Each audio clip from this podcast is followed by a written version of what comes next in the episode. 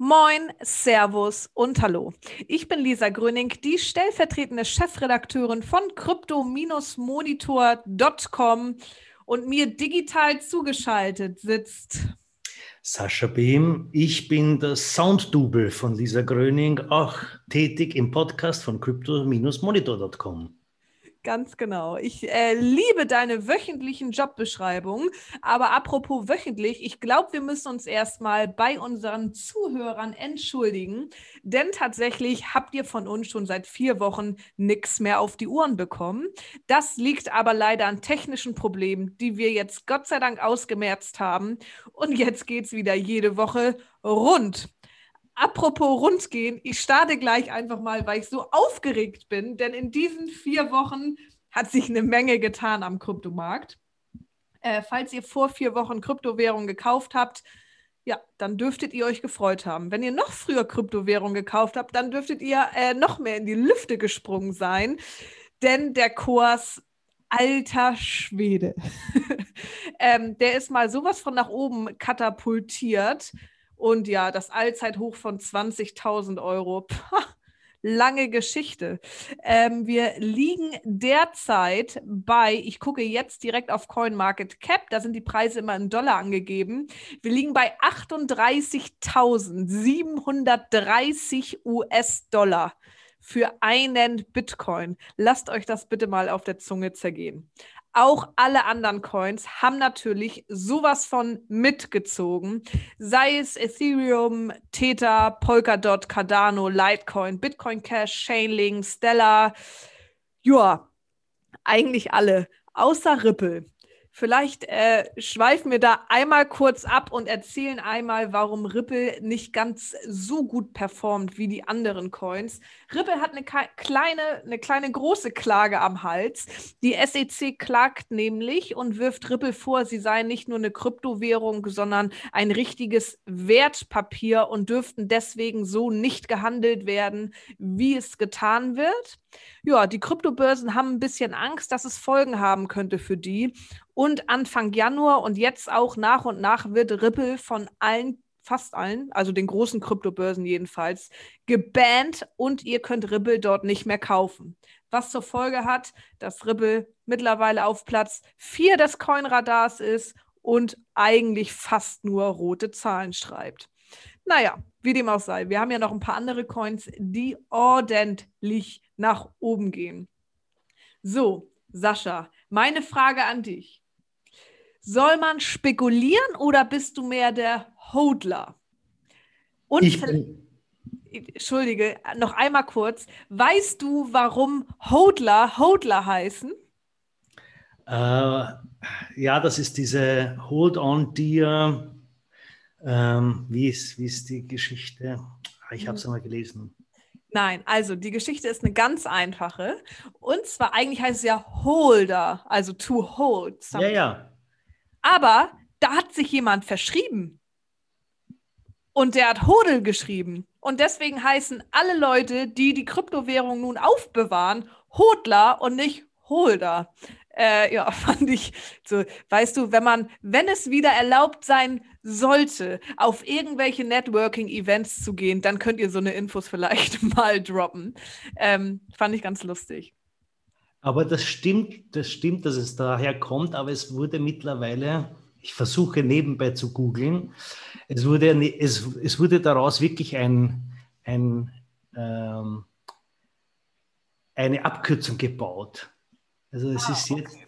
aber das, das, das können wir nachreichen. Anyway, die Frage war ja, was ich zu dem ganzen Thema sage. Ich bin natürlich kein Vermögensberater, aber Fakt ist, ähm, ja, Bitcoin geht durch die Decke und was jetzt sicher nicht gerade die Kurse beruhigen wird, ist, dass jetzt äh, unter anderem zum Beispiel äh, eToro hat gemeint, es könnte Probleme geben mit äh, den Buy Orders, ja, also den, den Margenhandel äh, übers Wochenende, weil vielleicht die, die Nachfrage die Mining-Kapazitäten übersteigt. Also man kann sich vorstellen, dass wir den Markt jetzt nicht unbedingt abkühlen, wenn man sagt, hu, das wird eng, jetzt werden alle loslaufen und umso mehr noch versuchen zu krallen, was zu krallen ist. Ähm, es gibt alle Börsen vermelden unfassbare Zuwachszahlen, also an neuen Accounts. eToro sagt zum Beispiel, sie haben in den vergangenen elf Wochen 380.000 neue Accounts auf ihrem, sind wahrscheinlich alle über unser Portal gekommen, mehr oder weniger. Ähm, das würde natürlich auch die ganzen Affiliate-Zahlungen erklären. Aber anyway, es, es hat sogar die, die, die Kapazitäten, die technischen Kapazitäten von so nicht gerade Newcomern wie Binance, Coinbase, Kraken oder auch Bitpanda zeitweise überstiegen. Also die haben alle durchaus, wie soll ich sagen, Serviceprobleme gehabt, nennen wir es mal ähm, diplomatisch, weil, weil offensichtlich die, die, die Buden so äh, gelaufen wurde. Ja.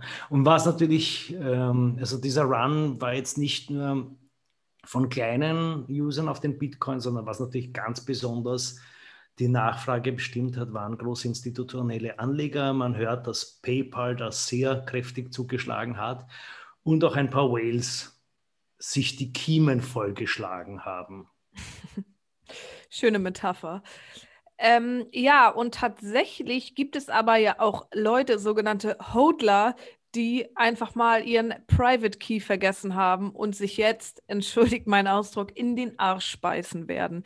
Äh, da gibt es nämlich einen Deutschen, der hat 2011 für dafür, dass er ein Video über Kryptowährungen gedreht hat, irgendwie 30 Bitcoins bekommen. Genau. Die Bitcoins waren 2011 natürlich nicht annähernd so viel wert wie jetzt und jetzt handelt es sich so ungefähr um 220 Millionen Euro. Diese Bitcoin waren allerdings auf einer Cold Wallet gelagert. Und wie ihr alle wisst, wenn ihr eine übergreifende Cold Wallet habt, wo ihr alle eure Kryptowährungen speichert, dann braucht ihr dafür einen Private Key. Wir haben gerade mal geschaut. So ein Private Key hat 52 Zahlen und Buchstaben. Und die hat der nette Thomas vergessen. Ja, er hat noch zwei Versuche, aber das Geld scheint äh, ja, futsch zu sein, sofern er den Private Key nicht findet. Ähm, Sascha und ich haben uns im Vorfeld schon mal unterhalten. Wir sind dafür, lasst euch die Private Keys tätowieren. Ganz im Ernst, der Kryptomarkt wird bestimmt noch mal nach oben gehen. Ihr dürft den einfach nicht verlieren. also es sind, es sind glaube ich, 51 Stellen, ich korrigiere nur ungern. Okay. Auf jeden Fall zwei hoch 256 Varianten. Ist etwas, was man relativ schwer errät, würde ich sagen. Also. Ja, ja. Der, ja, also ich weiß nicht. Ja, gut, naja. Äh, Geld ist ja nicht alles, ne? ja, ähm, vielleicht noch zum, zum Thema Bitcoin Run und in den Arsch beißen. Gab es auch eine, eine recht nette Episode. Einer der, ja, wie soll ich sagen, vielleicht auch generationsbedingt klassischen Bitcoin-Kritiker ist ja Warren Buffett, der sogar schon mal Bitcoin als Rattengift, glaube ich, bezeichnet hat, wenn ich das richtig in Erinnerung habe. Auf jeden Fall, der hat immer gesagt, dass das Hände weg und hin und her und seine, äh, seine Investment Holding äh, Berkshire Hathaway, ein ehemaliges Textilunternehmen, in das er dann alles hineingepfropft hat. Und wir wissen, er ist ja nicht gerade ein bedürftiger Mensch und ist jetzt auch gehört zu den reichsten, allerdings auch zu einem sehr, muss man sagen, namhaften also ist einer der, der führenden Philanthropen, das gehört auch einmal gesagt. Jedenfalls der hat jetzt sich überrunden lassen müssen, weil seine Holding eben bei einem Marktwert von 550 Milliarden Dollar steht und der BTC, wie wir wissen, jenseits der 700 Milliarden. Also hat ihn das Rattengift ein wenig umrundet und zeigt ihm jetzt die lange Zunge, äh, die lange Nase, sagt man ja, Entschuldigung. Ähm, das, deswegen war jetzt Warren Buffett auch ein bisschen in den Medien als ein, wie soll ich sagen, ein jemand, der dafür steht, von der alten Garde dann sich doch etwas zu verspekulieren, weil die Wirtschaft offensichtlich doch ein bisschen anders läuft, als sie der, als sie, als ein 90-Jähriger auch noch so wiefer und noch so fitter vielleicht gelernt hat. Dazu vielleicht einmal ein kleiner Service-Tipp vom Kryptomonitor an alle unsere Leute, die äh, anders als Buffett an den Bitcoin glauben und jetzt so ein bisschen in den Handel eingestiegen sind. Wie wir gehört haben, die Börsen haben ja enormen Zuwachs. Wie sieht denn das eigentlich mit den Steuern aus auf die Kryptowährung? Denn ich glaube, das ist etwas, ähm, wo noch nicht unbedingt jeder durch, Durchblick hat, was aber natürlich super wichtig ist, weil wenn ihr jetzt enormen Gewinn einfahrt aufgrund der äh, ja, Kurse, die nach oben springen, müsst ihr das natürlich versteuern. Ich gebe euch einmal kurz einen kleinen Überblick. Grundsätzlich ist es so, wenn ihr Gewinne bis zu 600 Euro habt, dann fallen dort keine Steuern an. Habt ihr allerdings Gewinne über 601 Euro, ab dort müsst ihr dann Steuern bezahlen. Euer Gewinn aus dem ganzen Bitcoin-Handel ist lediglich steuerfrei, wenn ihr die Bitcoins ein Jahr in eurer Wallet habt ja gut, bei diesem unfassbar volatilen Markt ist es natürlich super schwer zu sagen, ja, die Bitcoins bleiben jetzt einfach mal für ein Jahr in meiner Wallet, weil bis dahin kann ja schon wieder viel passiert sein. Wenn ihr mal ein Jahr zurückblickt, ähm, wäre natürlich Positives passiert, aber wir wissen ja nie, wohin der Weg uns führt. Von daher ist das tatsächlich ein bisschen tricky. Außerdem ist es natürlich tricky, wenn ihr auf eine Art Arbitragehandel abfahrt, bedeutet einfach, wenn ihr nachkauft, sobald der Kurs unten ist, wenn ihr wieder verkauft, wenn der Kurs ein bisschen oben ist, also einfach von den Kursschwankungen profitiert, denn dann ist die Rückverfolgung natürlich super schwierig. Äh, sind die Bitcoins seit einem Jahr in eurer Wallet? Wann habt ihr was gekauft, was verkauft? Welcher Gewinn wird nun versteuert, etc. Da wird die FIFO-Methode ähm, ja eigentlich von allen möglichen Steuerberatern etc. Ähm, ja, gesagt, dass ihr das tun sollt. Das bedeutet First in, First out. Also man berechnet einfach, ähm, die Bitcoins, die ihr als erstes gekauft habt, gehen auch als erstes wieder raus. Und so berechnet man dann so einen ungefähren Mittelwert. Aber tatsächlich gibt es da noch nicht so eine super Lösung. Aber natürlich haben schon andere Leute dieses Problem erkannt. Und jetzt gibt es da ein ganz nettes Unternehmen, das heißt TaxBit. Und die wollen nämlich genau diese Probleme sowohl für kleine Unternehmen als auch institutionelle Investoren ein bisschen umgehen und einfach dabei helfen, direkt die Steuern auszuziehen, sodass ihr damit gar kein Problem mehr habt. Und kein geringerer als PayPal ist da nämlich gerade eingestiegen. Ja, Wahnsinn. Also PayPal scheint richtig Bock zu haben auf Kryptowährungen. Ähm, die sind auch schon bei iBit, einer anderen Krypto, Itbit, glaube ich, einer anderen Kryptobörse eingestiegen. Ähm, von daher, ja, da geht einiges. Aber nur als kleiner Service-Tipp, bitte behaltet die Steuern im Hinterkopf. Denn ihr wisst, wer keine Steuern zahlt, dem kann es mal so ergehen wie Uli Hoeneß. Das ist nicht schön. Von hm. daher, ja, immer schön ein Auge drauf werfen, wie ihr wo handelt und ähm, ja, gerne mal in euer Portfolio schauen.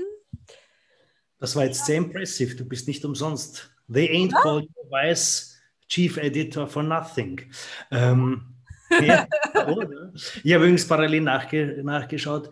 Uh, Hold on Dear Life wird, ist, ist quasi ah, die okay. Interpretation. Die Interpretation, ja gut, da haben, aber, haben wir nochmal was wie, Schlaues aus dem Tippfehler gemacht. Aber wie jedes, wie jedes, wie jede gute Geschichte hat sie sicher den, den wirklichen Anfang in Alkohol. Anyway, ähm, wir waren ja noch gerade bei, ähm, bei den Steuerthemen. Mhm. Und tatsächlich hatten wir jetzt auch, äh, also nicht nur, dass aufgrund dieser, dieser äh, spektakulären Kryptokurse natürlich auch der Traffic auf unserer Website wahrnehmbar steigt, weil sich immer mehr Leute dafür interessieren, für das Thema. Wir hatten eine sehr originelle Anfrage auch von einem äh, treuen Leser, der so gemeint hat, er möchte mal so vier, fünf Bitcoin kaufen. So. Also in dieser Größenordnung, wir wollen mal nicht keckern, sondern ein bisschen klotzen. Und das ist interessant, weil natürlich die meisten Börsen geben an Mindesteinzahlungen etc. Ähm, jetzt ist die Frage, was ist maximal möglich oder was, sind, was gibt es da für, für Nachweispflichten äh, im Bereich der, der Kontobewegung etc. Das heißt, wir recherchieren da gerade ein wenig, sind unter anderem auch mit, mit unseren Freunden bei Bitpanda schon in Kontakt, äh, wollen das ein bisschen als, als Geschichte angehen, dass wir sagen, wie, wie, ist die, wie ist die Obergrenze? Ja, und auch hier gilt wahrscheinlich das, was ich damals auf der Wirtschaftsuniversität knapp nach dem Krieg gelernt habe. First in, first out.